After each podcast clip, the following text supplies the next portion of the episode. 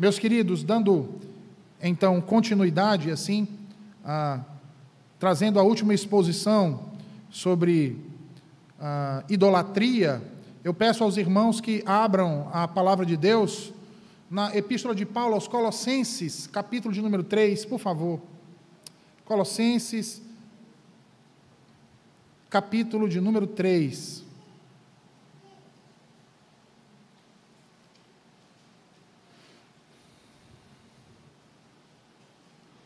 Colossenses, capítulo de número 3. Versículos 1 ao 11.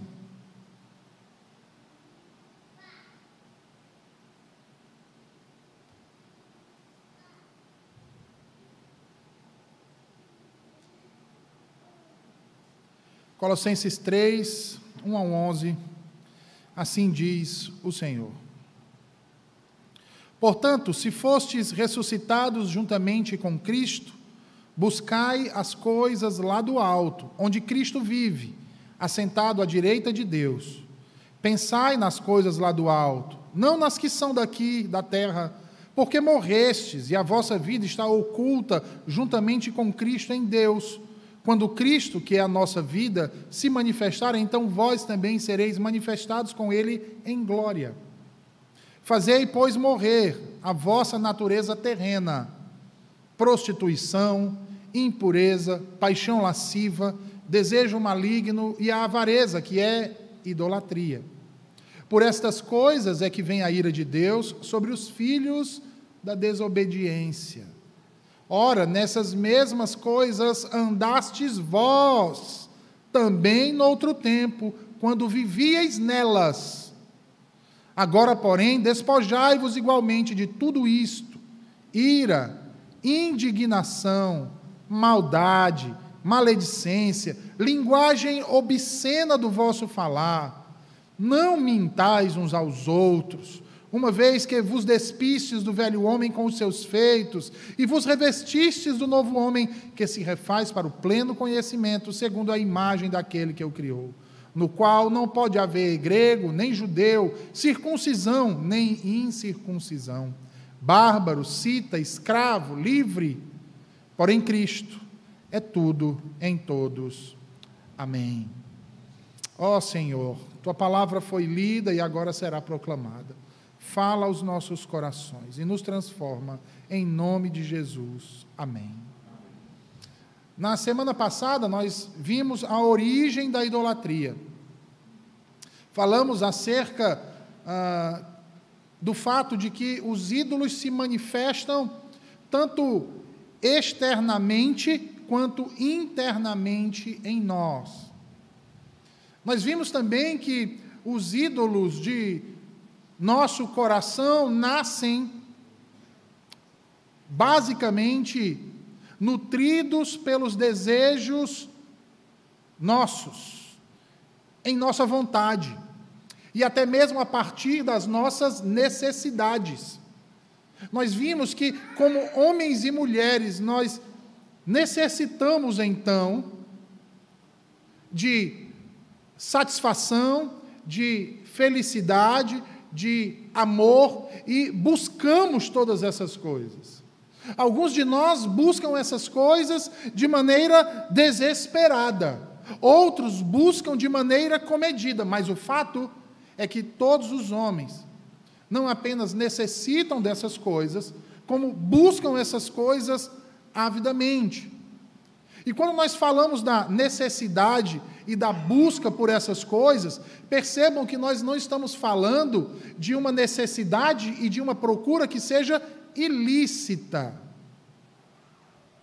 Afinal de contas, achar satisfação em algo é bom. Estar feliz é outra coisa boa. Amar alguém e ser amado é maravilhoso. E nós fomos criados para isso. No entanto, todas essas coisas se tornam um problema quando fazemos dessas coisas um fim em si mesmos. Quando nós fazemos dessas coisas o principal objetivo das nossas vidas. e tornamos os meios para alcançar isso como sendo o objeto de nossa salvação. O problema não está no amor, na satisfação e na felicidade. O problema está em querer demais isso. Querer tanto que acabamos por transformar essas necessidades e essas buscas em nossa razão de viver. E quando assim procedemos, irmãos, criamos um ídolo em nosso coração. Certa vez uma mãe me procurou muito aflita. E ela não conseguia conter as suas lágrimas, soluços. E ao ver o semblante daquela mulher, eu fiquei atônito e, e preocupado. Uma grande tragédia se abateu sobre a vida dela.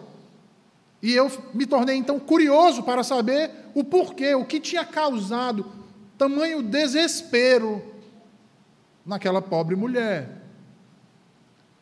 E ela chegou para mim e, em meio às lágrimas e aos soluços, ela confessou que descobriu que o filho estava usando drogas. E que ao descobrir isso, desde que descobriu isso, essa verdade, quando veio à tona, destruiu o ambiente familiar. E ali eu deixei ela falar, e ela começou a me contar a toda a trajetória de educação do seu filho, desde o dia que nasceu até o presente fato que me narrava de que havia descoberto a vida dele envolvida em drogas. De como ela o havia tomado nos braços desde a maternidade, de como ele cresceu no convívio de irmãos e irmãs da igreja e vindo para a igreja constantemente. Reconheceu que havia ensinado a ele valores cristãos e que havia renunciado toda uma vida para se dedicar exclusivamente a ele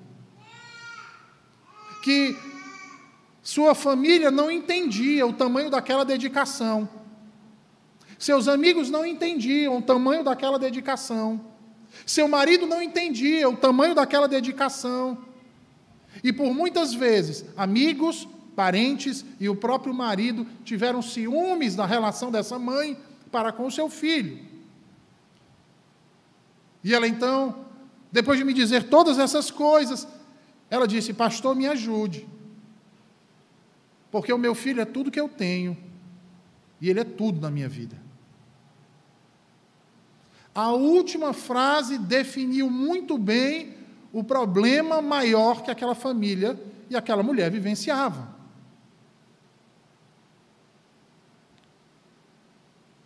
A última frase, irmãos, definiu tudo claramente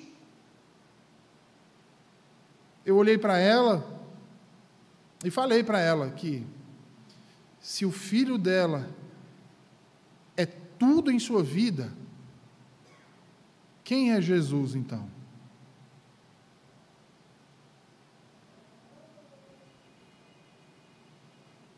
Sabe aquele momento em que a pessoa trava? Esse último sermão que trata sobre idolatria, meus irmãos, nós vamos aprender exatamente acerca dessas coisas. Não nos tornarmos como aquela mulher, porque provavelmente muitos de nós aqui deve agir como essa pobre mulher. Mas aprender exatamente como combater isso em nossos corações. Quando aquilo que é bom, é justo e é lícito se, se torna algo mal, injusto e ilícito. Como combater os ídolos que nosso coração produz todos os dias? Como destruí-los em nossas vidas? Então, eu peço a você que deixe sua Bíblia aberta e me acompanhe na exposição do texto que acabamos de ler, de Colossenses, capítulo número 1, e me acompanhe relendo os versículos de 1 a 4, no qual o apóstolo Paulo diz assim: ah, Portanto, se fostes ressuscitados juntamente com Cristo, buscai as coisas lá do alto. Veja, ele diz: se fostes, é, é, Colossenses 3, tá? Eu disse 1, né? Colossenses 3, de 1 a 4. Ele diz: se for, portanto, se fosse ressuscitado juntamente com Cristo, buscar as coisas lá do alto, onde Cristo vive, assentado à direita de Deus. Pensai nas coisas lá do alto, não nas aqui são aqui da terra. Em primeiro lugar, para eu combater os falsos ídolos no meu coração, ou os ídolos criados pelo meu coração, eu preciso considerar a minha identidade em Jesus Cristo. É a primeira coisa. A identidade cristã, irmãos, requer que os crentes vivam em conformidade com realidades baseadas na ressurreição do Senhor. É necessário que os crentes vivam em conformidade com o fato de que foram ressuscitados com Cristo. Que Jesus Cristo não é apenas o objeto de nossa fé, mas ele é o objeto de nossa própria vida. Ele é a fonte da nossa vida. Vejam, Paulo está aqui no capítulo 3 retomando algo que ele já havia falado lá no capítulo 2, se você prestar atenção. Algo que ele já havia dito nos versículos 12 e 13, quando ele fala em termos sido ressuscitados com ele. E que ao sermos ressuscitados com Ele, veja, nos deu vida juntamente com Ele. E se você observar, estes, por sua vez, são correlatos do versículo 20 do capítulo 2. Quando ele diz: Se com Cristo vocês morreram, para os rudimentos do mundo morreram. Os colossenses, irmãos, devemos nos lembrar, estavam sendo assediados pelo perigo de voltar ao paganismo, por conta da sua grosseira sensualidade. Como fica claro lá nos versículos 23 do capítulo 2 até o versículo 5 do capítulo 3. O texto nós acabamos de ler, claro, deixa muito claro que não há uma cura material para uma doença espiritual. Muitas vezes nós erramos porque queremos curar a alma com coisas materiais. É como se a gente chegasse para o pastor da igreja, para um dos presbíteros, e assim: presbítero, qual é o remédio que você me preceitua para eu comprar lá na farmácia?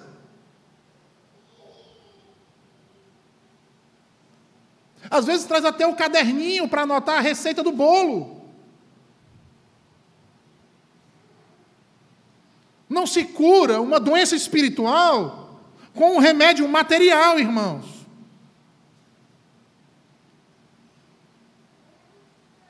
Entenda que aquele que nasceu do céu não pode obter satisfação com os ídolos da terra. Logo, para que venha uma cura sobre esse tipo de doença, é necessário que você reconheça primeiro quem você é.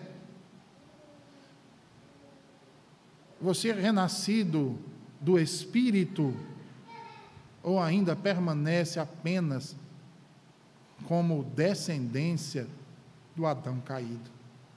Em quem você está? De quem você procede? Do primeiro Adão ou do segundo Adão?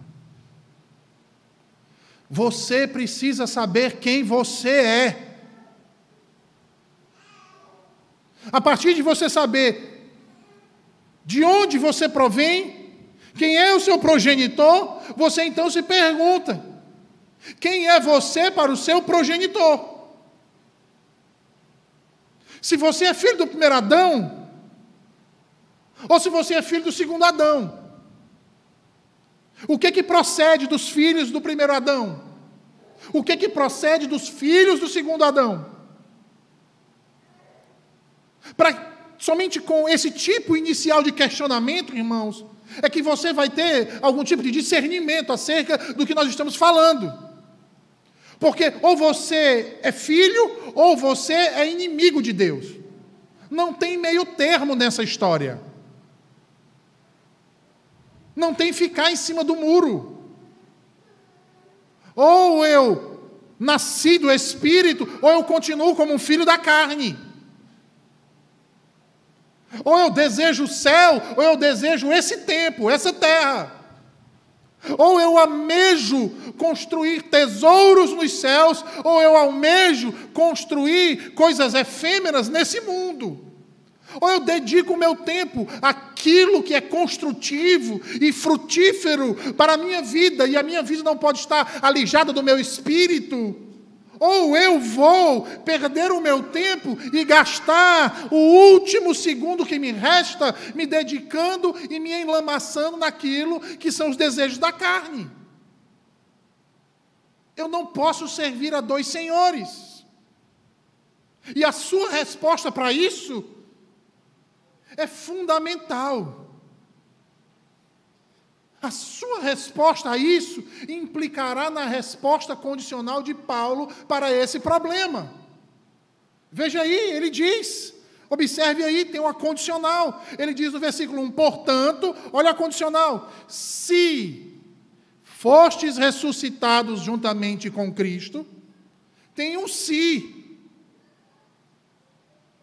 Quem foi ressuscitado juntamente com Cristo? Aqueles que estão nele. Se você não está nele, se você não provém dele, você não vai buscar as coisas lá do alto. Você pode achar até bonito. Você vai buscar aquilo que é temporal, aquilo que está ao seu redor. Você não vai se preocupar com aquilo que é do alto. ao ponto de você mentir a si mesmo, dizendo: sabe o quê? Ah, mas Jesus perdoa. Ah, mas Deus é bom. Já viu um ímpio? O ímpio ele faz toda sorte de miséria, ele adultera, a mulher está adulterando com outro homem no motel, porque o marido não pegou, não pegou ela no flagra e diz assim: Deus é bom. Porque esse é o Deus deles. O Deus que permite tudo e que perdoa tudo, e que releva tudo, e que está tudo bem. Paulo diz: se fostes ressuscitados juntamente com Cristo. E aí veja, no Antigo Testamento nós temos a descrição da arca da aliança. Você vai lembrar que a arca carregava a cópia da lei de Deus, o maná e a vara de Arão. Eram esses objetos que estavam dentro da arca da aliança. E na tampa, chamada de propiciatório, havia o quê? Dois querubins esculpidos, um de frente do outro, como se eles estivessem o quê? Guardando algo. Eles estão um de frente para o outro em cima daquele depósito, como se estivessem guardando algo. Mas perceba que os querubins, eles não estavam um de frente para o outro, olhando um para o outro. Na verdade, um estava de frente para o outro, olhando para a arca. Olhando para a tampa da arca como se pudessem contemplar o que estava dentro da arca. E mais uma vez, sabe o que é que estava dentro da arca? A lei de Deus. A mesma lei de Deus que era quebrada todos os dias pelo povo.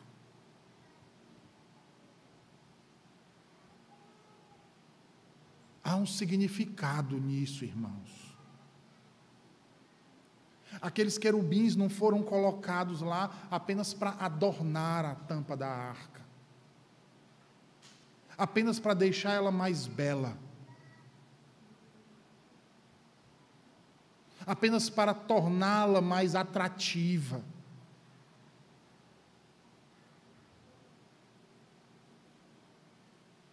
Na tampa daquela arca, o sacerdote tinha então que pegar o sangue do animal sacrificado e derramar sobre ela.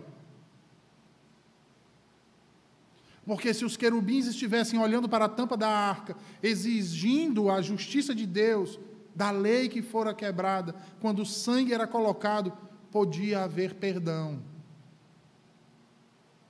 Lembra? Sem derramamento de sangue não pode haver perdão de pecados. Sabe o que é que Deus, quando olha para mim e para vocês, sabe o que é que Ele vê, irmãos? Sabe o que é que Ele vê naqueles, quando Ele olha que foram, que estão no filho dele, sabe o que é que Ele enxerga? ele enxerga o sangue do filho dele sobre nós. E é por isso que ele nos perdoa. Não é porque ele nos acha bonitinho. Não é porque ele nos considere um cidadão que paga seus impostos em dia, que é um trabalhador honesto, um pai de família. Não é nada disso que ele vê em nós. Ele olha e vê o sangue do seu filho sobre nós. É por isso que ele nos perdoa. Você só conseguirá quebrar seus ídolos se tiver sido lavado e remido no sangue de Cristo. Somente filhos pelos méritos de Cristo, conseguem obter condições para quebrar seus falsos deuses, seus deuses funcionais. Sabe por quê? Porque Deus trata você a partir da obra do seu filho. Deus olha para você sob a ótica de Jesus Cristo saber quem eu sou diante de Deus, na pessoa de Jesus Cristo, vai ter implicações diretas no meu ser. É por isso que Paulo continua a dizer, veja aí. Veja aí as implicações. Olha o que, é que ele diz. Buscai as coisas lá do alto, onde Cristo vive, assentado à direita de Deus. Ou seja, Buscai as coisas lá do alto, onde está o nosso Salvador, que reina. Ele prossegue, versículo 2, vejam aí. Pensai nas coisas lá do alto, não as que são aqui da terra.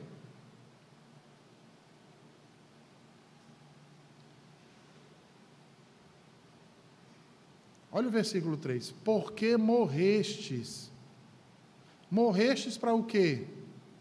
morreu aquele homem, aquela mulher, aquela criança, aquele jovem, aquele ancião, que era filho da carne, ele morreu. Hoje vive o nascido do Espírito, e o nascido do Espírito, ele olha para o alto, não para essa, porque ele sabe que tudo isso aqui vai passar. Ele sabe que tudo isso aqui é efêmero. Ele sabe que nós podemos estar sorrindo agora e daqui a cinco minutos descermos à sepultura. Ele sabe dessa realidade.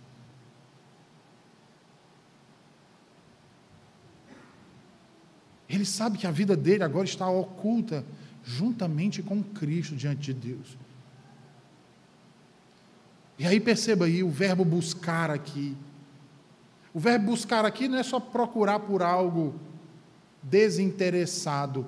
É não, irmãos, implica aqui num esforço perseverante. Ele é contínuo, eu estou o tempo todo procurando por isso. A minha mente busca pelas coisas do alto, porque ela está constantemente pensando nisso. Não é agora de manhã, não é só hoje, domingo, é todos os dias, é todas as minhas horas. Eu não consigo pensar em outra coisa.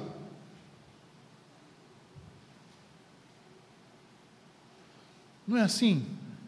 A gente precisa sair de casa, mas não pode sair de casa sem documento. A gente precisa da carteira. A carteira é fundamental para a gente sair de casa, não é? Quando a gente perde, o que a gente faz? A gente para tudo o que a gente está fazendo e passa o tempo todo a procurar por aquele bem maior, até achar. Não é assim? É.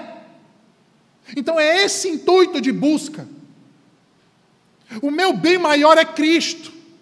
E eu busco incessantemente por Ele. O meu bem maior é o novo céu e a nova terra, que me tem como promessa. O meu fim maior é buscar isso, é me preparar para isso. Então a minha mente se ocupa com essas coisas.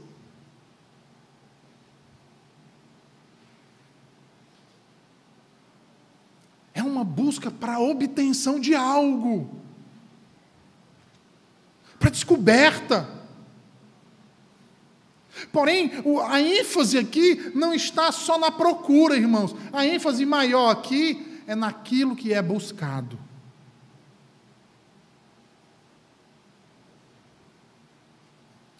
Para melhor entendimento, seria as coisas que são de cima, estejais constantemente buscando.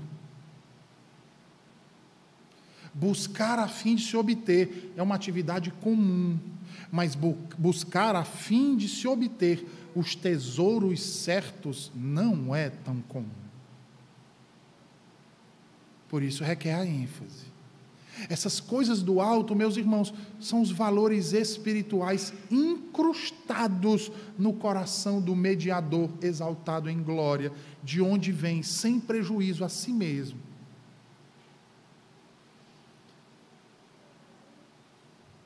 Que são concedidos àqueles que humildemente buscam, pedem de forma diligente.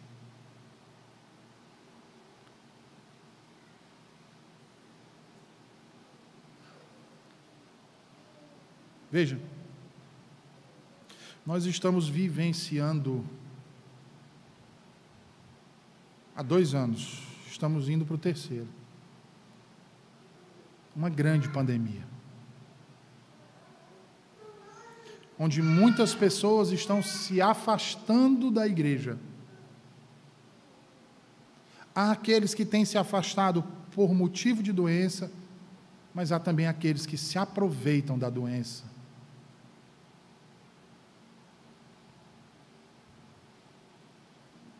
achando que dizer que está doente sem estar, dizer que está contaminado sem estar, só para não vir para o culto. E falam isso para os presbíteros e para os pastores, acham que está tudo bem. Eu digo a estes: a mentira não é contra mim e o conselho. Você está mentindo para si mesmo, em primeiro lugar. O pecado não é contra mim e contra o conselho. O pecado, em primeiro lugar, é contra o Deus Altíssimo. E mentir para Deus não é um bom negócio. Sabe a consequência do afastamento? Esfriamento. Você já viu um carvão quando a gente vai fazer churrasco, a gente acender só um pedaço de carvão, de como ele fica, mas se eu juntar vários pedaços e soprar sobre eles, eles queimam vividamente. Eles mudam até a cor. Aí você mexe naquele carvão, Aí, sem querer, um daquele pedaço do carvão que estava lá, aceso, laranjinha, né? Como ele fica, ele se afasta dos demais. Não precisa de muito tempo, não. Se você olhar para ele 15 segundos depois, ele já não está mais laranja. Sabe qual é a cor que ele está? Cinza. Quem se afasta do corpo de Cristo, é isso que acontece. Aí depois de se afastar, aí vem a desculpa do pecador, né? Porque todo pecador tem desculpa, vocês já perceberam isso? Eu pequei por causa disso, eu pequei por causa daquilo. Nunca é eu pequei porque eu sou um pecador. É sempre alguma coisa exterior. Aí diz assim: ah, eu estou desmotivado. Claro.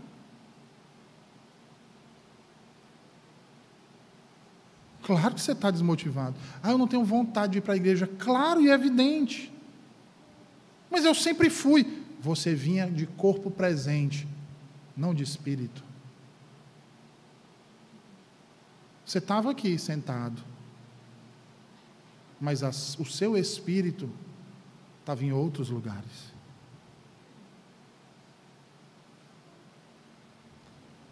Mateus capítulo 6, versículo 33.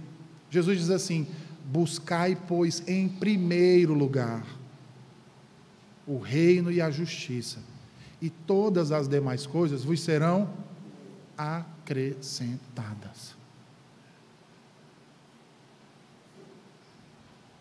Nossos desejos não podem estar nas coisas aqui da terra. Nossos pensamentos, nossos sonhos. Pergunte a você mesmo agora: quem é você? Quem é o seu pai? Ora, se eu entendo quem eu sou para Deus e quem eu sou em Cristo Jesus, meus desejos serão conformados a quem eu sou. Sabe por que isso? Veja o versículo 3. Paulo diz assim: Porque morrestes, e a vossa vida está oculta juntamente com Cristo em Deus. Se é Deus em Cristo o meu Pai, logo os meus desejos, os meus sonhos, as minhas necessidades serão conformadas a Ele. Veja o que ele diz no versículo 4, veja aí. Quando Cristo. Veja, versículo 1 a gente tem a condicional. Se. E agora tem quando. Quando Cristo, que é a nossa vida, se manifestar, então vós também sereis manifestados com Ele em glória. Se estamos nele, já não vivemos mais nós mesmos. Cristo vive em nós. Paulo está nos admoestando a olhar para a vida sob a perspectiva da eternidade e não sob a perspectiva do tempo presente. Nossas vidas, irmãos, não se resumem somente a esse momento em que estamos. Nossa vida não se resume ao fato de fazermos 45, 50, 60, 70 e entrarmos no caixão. A nossa vida não se resume a isso. A vida de quem está em Cristo, ela é eterna. E o que você vai fazer depois desse período? Que talvez você não chegue nem aos 45, você que gosta de caçoados mais velhos. Talvez você não viva o número de anos que eles viveram. E o que você vai fazer ao atingir a idade deles? O que você vai fazer quando a morte se deparar na sua frente? Depois dela, o que há para você? Talvez você não dure mais um dia, talvez você não dure mais uma hora. E o que você vai fazer?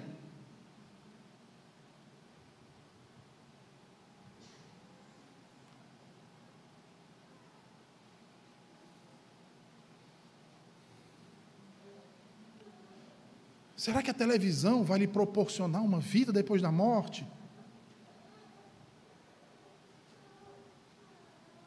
As bebidas, os, os prazeres dessa vida vão lhe proporcionar uma vida depois da morte? O cristão não pode pensar apenas nesse tempo.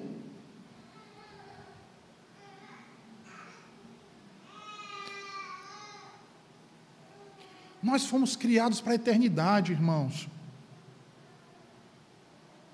A nossa glória está no porvir, não está aqui. Devemos, se nele, vivermos de forma que o seu nome seja exaltado, sempre levando no, seu, no corpo o morrer de Jesus, para que também a vida de Jesus se manifeste em nós. Aí você pergunta, mas reverendo, como fazer isso? Paulo vai nos dizer, veja o versículo 5. Ele diz: Fazei, pois, morrer a vossa natureza terrena. Fazei, pois, morrer a vossa natureza terrena. Por quê? O que é que a natureza terrena produz? Prostituição.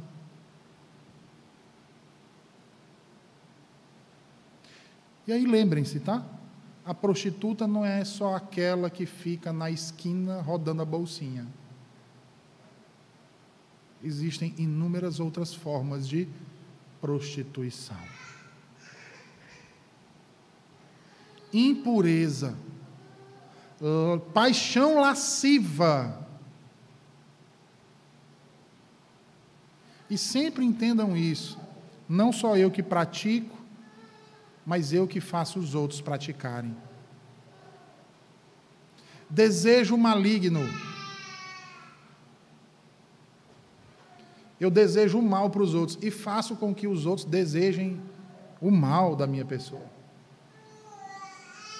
Avareza, tudo isso que é o quê? Idolatria.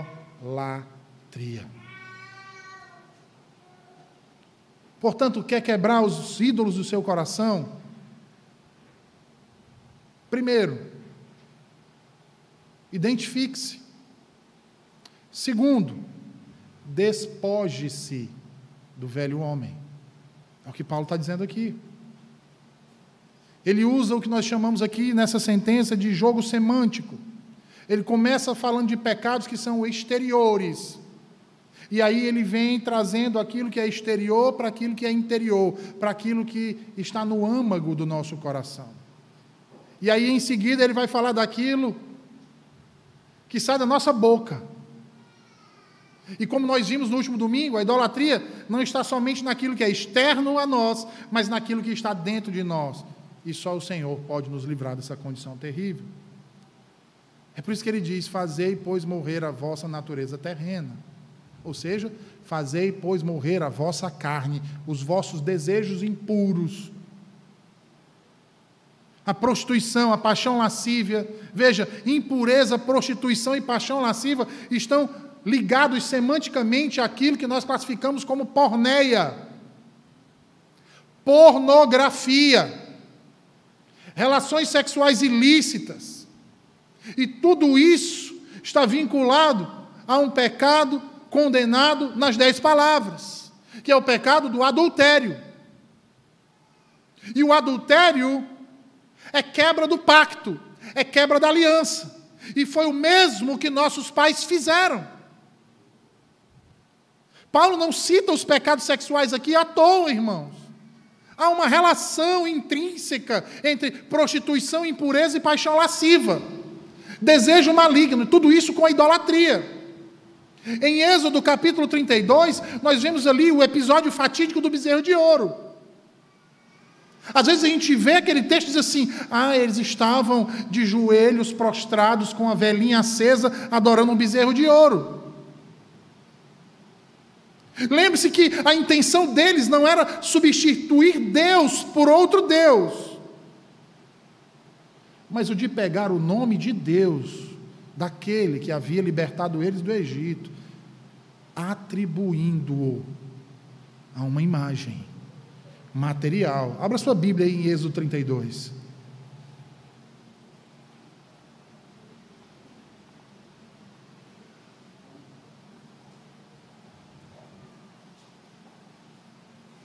Êxodo 32.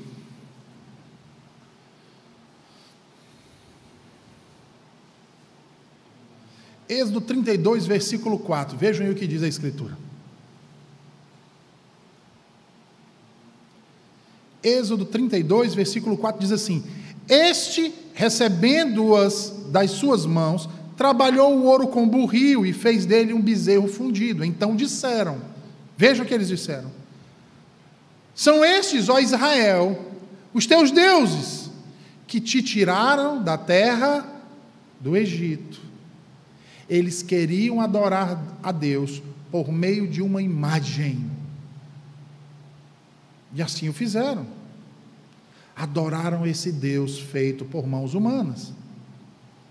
Deus então se ira com aquilo que eles fazem e vem até eles para destruí-los. Veja aí o versículo 7. Versículo 7. Diz assim: Então disse o Senhor a Moisés: Vai e desce, porque o teu povo que fizeste sair do Egito se corrompeu e depressa se desviou do caminho que lhe havia eu ordenado. Fez para si um bezerro fundido e o adorou e lhe sacrificou. E diz: São estes, ó Israel, os teus deuses que te tiraram da terra do Egito.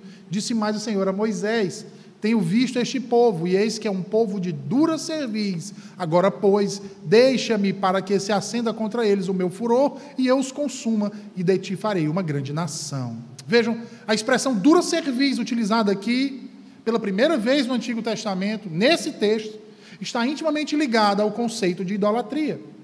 Todas as outras vezes que essa expressão é citada nas Escrituras, há uma relação com idolatria. E o que Deus está querendo dizer aqui é que o homem se torna semelhante àquilo que ele adora. No texto nos é dito que eles adoravam um bezerro de ouro. Um bezerro de ouro. E vejam, em primeiro lugar, como é que eles se tornam? Como o bezerro. O pescoço deles é endurecido. Eles passam a agir como animais não obedecem a Deus, não livremente. Eles não fazem a vontade de Deus, não por vontade própria. Não é assim com todo pecador, quanto mais? Ele vem para a igreja porque o pai e a mãe obrigam. Ele não vem porque ele tem prazer, não é? A gente está falando de filhos. Mas e os adultos? Ele não vem para a igreja. Ele vem muitas vezes para a igreja porque o pastor ah, diz que vai disciplinar ele. Então, para não passar vergonha na frente dos outros, ele vem obrigado. Obrigado. Ele não vem por livre e espontânea vontade, por desejo. Ele prefere outras coisas. Não fazem a vontade de Deus. Em segundo lugar, veja o verso 19, ele diz: Logo se aproximou do arraial, viu ele o bezerro e as danças. Você vai entender agora o porquê da relação dos pecados de ordem sexual de porneia com idolatria. Viu o bezerro e as danças, então, acendendo-se-lhe a ira, arrojou das mãos as tábuas e quebrou aos pés do monte. Eles haviam quebrado o pacto, e Moisés escreve isso pelo fato de quebrar as tábuas da lei diante do povo. Eles quebraram aquilo. Moisés, como líder daquele povo, representa aquilo ao tirar as tábuas do chão. Agora observe o estado que o povo se encontrava. Eles não estavam lamentando porque pecaram contra Deus.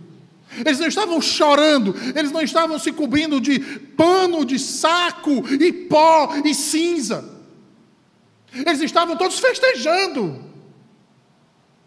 se divertindo. E quem passasse podia dizer: que mal há nisso? Eles estão felizes. E o versículo 25 vai deixar claro o que eles estavam fazendo. Versículo 25, veja aí na sua Bíblia. Diz assim: Vendo Moisés que o povo estava desenfreado, pois Arão o deixara à solta para vergonha no meio de seus inimigos.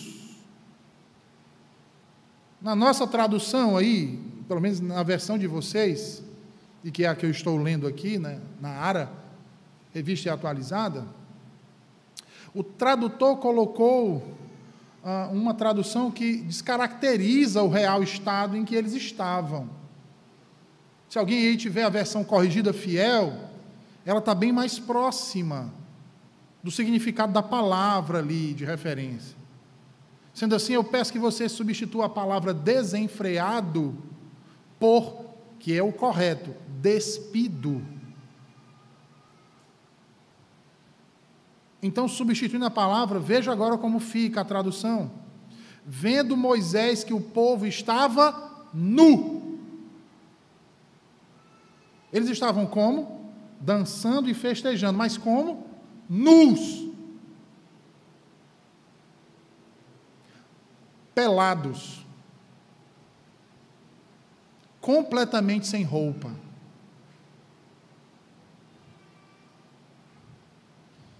Eles estavam dançando nus, e a Bíblia diz: para a vergonha. Sabe o que essa expressão quer dizer? Para a vergonha? Estavam praticando toda sorte de imundície sexual, como os pagãos faziam.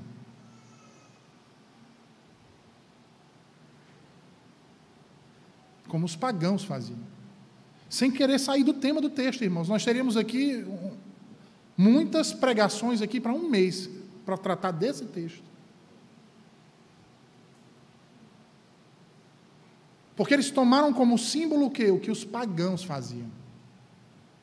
Tomaram como imagem de um Deus, um Deus pagão. O mesmo padrão que tinha no Egito, da idolatria com animais, metade animais, metade homens. Eles fizeram assim um Deus pagão, como um Deus cananeu, um animal. Assim como eles adoravam, com a corrupção e a perversão sexual, eles agiram da mesma forma. Eles estavam dançando nus, praticando, e aí vamos voltar para Colossenses: prostituição, impureza, levados pela paixão lasciva, desejo maligno. Você já viu algum tipo de pudor em uma relação animal? Certamente muitos aqui já viram uma cadela no cio na rua. E os cães ao redor dela ou em cima dela. Vocês já viram eles terem vergonha disso? Porque você está passando? Porque eles estão na rua? Porque eles estão à vista de todos?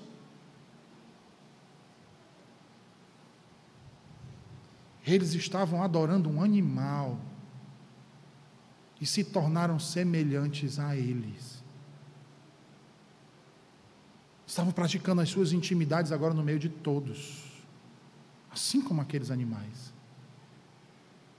Quebrando o pacto, adulterando, se prostituindo, indo adiante de outros deuses. Toda vez que quebramos a aliança, irmãos, cometemos adultério. E todo adultério é pecado. E todo pecado é uma forma de idolatria. Eu não preciso me tornar um pagão para adorar um falso Deus. Eu não preciso, como por exemplo, eu não preciso estar casado para manter relações sexuais ilícitas. Porque a fornicação é um tipo de adultério. Quem age contra os estatutos da aliança é um adúltero. E isso é idolatria, irmãos. E tem tanta gente achando normal o sexo fora do casamento nesses últimos dias.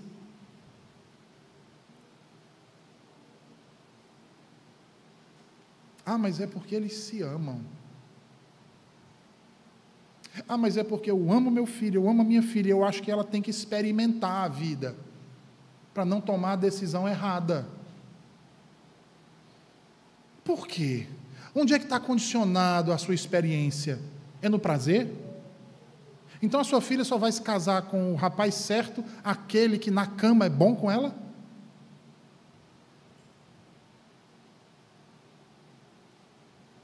Ou seu filho é esse o padrão que você estipula como nora? É isso que você espera de uma mulher? Que ela satisfaça o seu filho na cama? E para isso ele tem que experimentar de várias.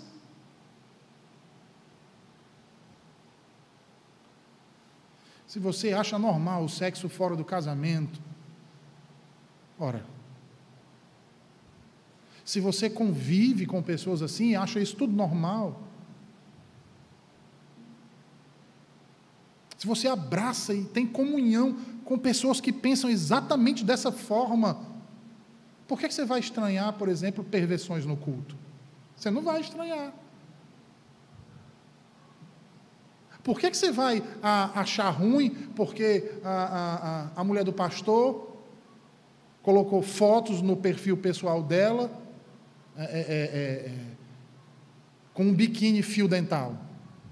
Por que, que você vai estranhar se todo mundo faz isso? Você não vai estranhar. Todo mundo à sua volta faz isso, então isso é normal.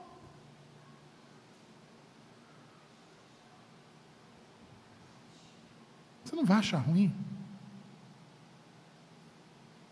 Como você não vai achar ruim paquerar com a mulher do trabalho? Que todo mundo faz.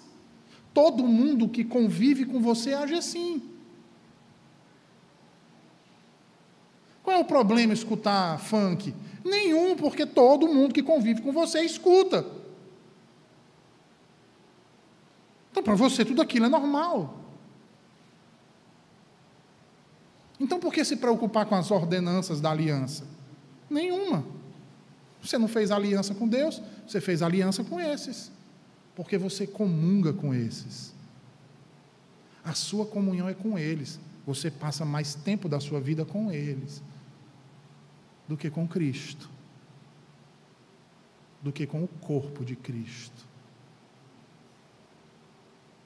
Você está pouco se importando se o presbítero da igreja não liga mais para você. Você não quer perder a amizade do seu amigo de final de semana que vai encher a cara com você no bar. Você já quebrou a aliança. Você já adulterou. Você tem um ídolo no seu coração. Veja, Paulo diz: fazei morrer a vossa natureza terrena.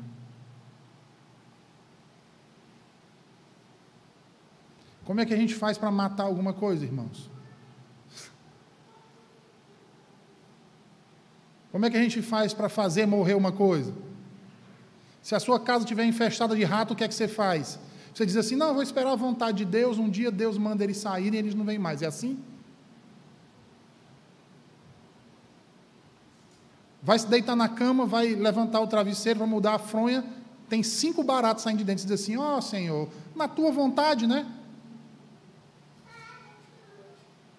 Não, você vai chamar um exterminador de pragas, ou você mesmo, vai no supermercado, vai comprar um, um veneno para exterminar aquilo dali, para fazer morrer aquelas pragas. Mas é engraçado, você não age assim com seus pecados, não é verdade?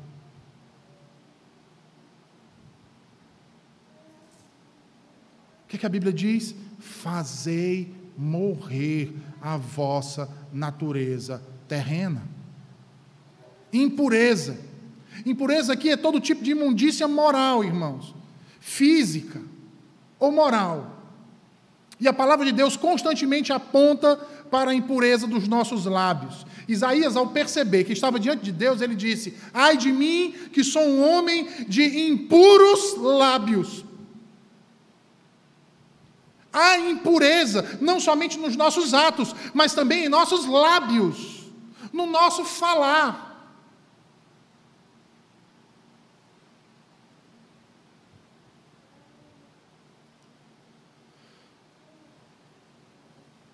E a gente, a gente pensa às vezes que diz assim: ah, impureza no falar é, é, é, é uma impureza quando eu digo impropérios.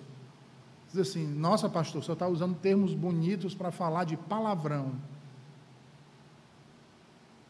termos chulos, mas não são apenas termos chulos. Ontem, inclusive, enquanto nós almoçávamos, eu, presbítero Paulo, Alex, no intervalo da reunião do, do presbítero, a gente falava sobre isso.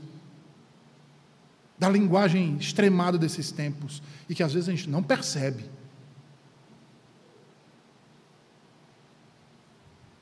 Impureza em nossos lábios no exagero dos termos, que às vezes nós usamos, alguns de nós, nem todos, a minoria, na verdade.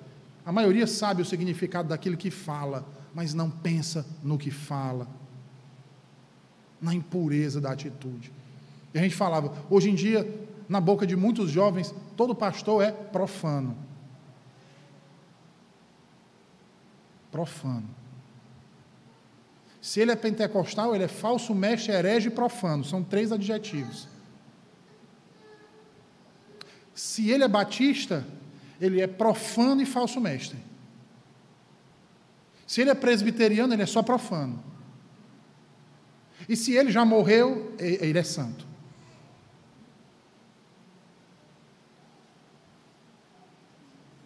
Na nossa língua portuguesa, se nós pegarmos o dicionário, a palavra profanação diz respeito a, um, a uma corrupção.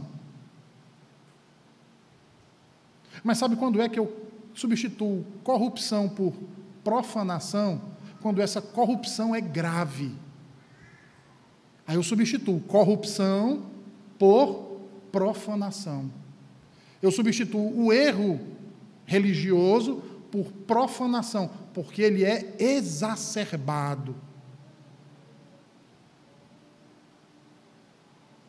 Mas a gente pega e usa essa linguagem para se referir a pessoas por quem Cristo derramou seu sangue. Porque o intuito não é de qualificar, o intuito é de agredir. O ímpio ele diz: "Ah, seu filho disso, seu filho daquilo". Dentro das igrejas, dentro das igrejas a linguagem agora é seu profano.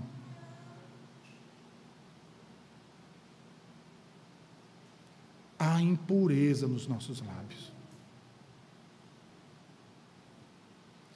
Como você se sente quando se junta com pessoas ao redor e começam aquelas piadas de ordem sexual? Você ri com eles? Você se sente bem com eles? Aquelas piadinhas de duplo sentido, de ordem sexual. E quando começam as fofocas? Hum? Você vai junto também, escolhe um nome e desce a língua. Rodas em que palavras de baixo calão são constantemente pronunciadas. O que você faz quando está nesse meio? O que você faz? O que você tem feito? E aí, irmãos, para nós concluirmos aqui, já me estendi demais mais uma vez somos levados ao Éden. Porque se você pode legislar o que é certo ou errado, o que deve ou não deve fazer, por que não aplicar isso à sua vida religiosa? Ou melhor, à sua vida espiritual? Porque se os parâmetros de verdade e mentira, certo e errado, partem de mim mesmo, partem da subjetividade. Por que então que eu não adoro a Deus do meu jeito? Afinal de contas, melhor do que ninguém, você sabe como Deus gosta de ser adorado, não é mesmo? Porque no fundo você acha assim: ah, Deus não se importa. Posso adorar do jeito que eu quiser. Abra sua Bíblia em Êxodo 32, versículo 27.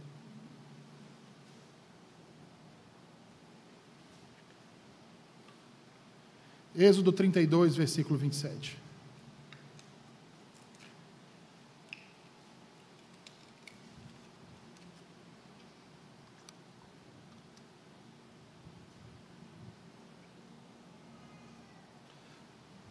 Assim diz o Senhor, o Deus de Israel: Cada um cinja a espada sobre o lado, passai e tornai a passar pelo arraial, de porta em porta, e mate cada um a seu irmão, cada um a seu amigo, e cada um a seu vizinho. E fizeram os filhos de Levi segundo a palavra de Moisés, e caíram do povo naquele dia uns três mil homens. Agora vá para Levítico 10, por favor. Levítico 10.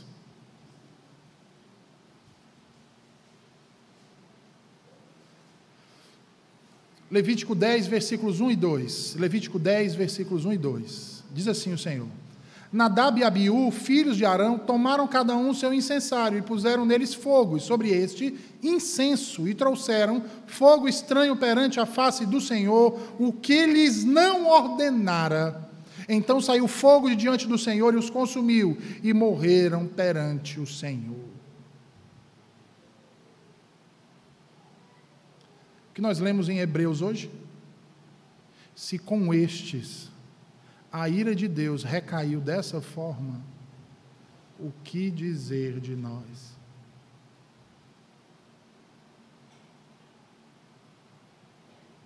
Idolatria, irmãos. Todo pecado é basicamente auto-adoração no lugar de adoração a Deus. Em suma, trata-se da substituição de Cristo pelo eu no campo das afeições. Veja, prostituição, impureza, paixão lasciva, desejo maligno, avareza. Sabe o que é tudo isso? Deuses funcionais, ídolos no nosso coração. O homem que pratica o sexo com a mulher sem estarem casados pode chamar isso de amor, porque ele está cego. E ele vai fazer de tudo para justificar o seu ídolo. Isso não é amor, irmãos. Isso é busca de satisfação. Isso é entrega aos desejos carnais. E, esse, e esse, isso nunca vai ser pleno. E assim, um dia ele vai largar daquela e vai atrás de outra, e depois de outra, e depois de outra. Sabe por quê? Porque ídolo nenhum nos traz plena satisfação. Essa é a natureza carnal de qualquer homem a natureza humana como ela é sem a graça salvadora. E como podemos nos livrar disso? Só há uma forma, sendo restaurados à imagem de Cristo Jesus, despojando-nos da velha natureza, reconhecendo quem somos. E assim então, revestindo-nos do novo homem. Paulo vai dizer: ora, nessas mesmas coisas andastes, veja, no passado vocês andaram, vocês crentes que estão em Cristo, não andam mais nessas coisas. Agora, porém, despojai-vos igualmente de tudo isso: ira, indignação, maldade, maledicência, linguagem obscena do vosso falar, não mintais uns aos outros. Por que, que vocês não vão mais praticar essas coisas? Por que, que vocês não vão mais atrás desses deuses funcionais? Por que vocês não vão mais é, é, cometer esses pecados? Porque se vocês estão em Cristo, vocês já se despiram do velho homem, com todos esses seus feitos, e foram revestidos do novo homem, que se refaz para o pleno conhecimento, segundo a imagem daquele que o criou.